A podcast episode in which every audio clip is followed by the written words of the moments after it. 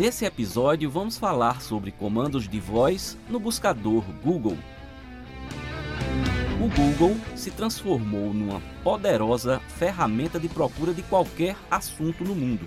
Atualmente, ele proporciona muitas funcionalidades aos seus usuários que vão desde uma simples procura ou até mesmo a tradução automática e leitura de textos.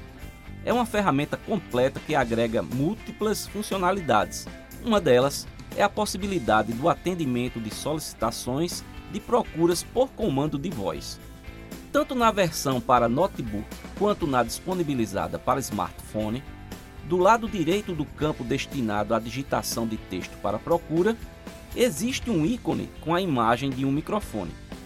Para utilizar essa funcionalidade, o usuário deve clicar nesse microfone e falar o que seria escrito por voz.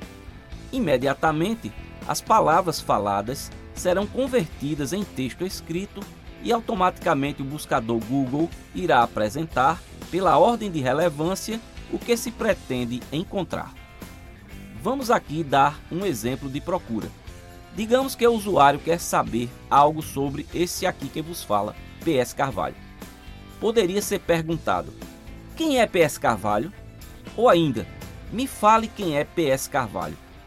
Dependendo da forma que você procura, inclusive a própria ferramenta pode ler de forma automática para você algo sobre o que você intencionou procurar. Você pode estar se perguntando: por que eu vou usar isso se eu posso digitar? Essa funcionalidade permite ao usuário comodidade e produtividade, sobretudo nos smartphones, onde a digitação é mais lenta que num teclado de computador convencional. Ao meu ver, comando por voz é uma funcionalidade que não pode ser desconhecida e nem tampouco desconsiderada pelo usuário. Se você ainda não utilizou essa funcionalidade, sugiro que faça os seus testes e tire as suas próprias conclusões.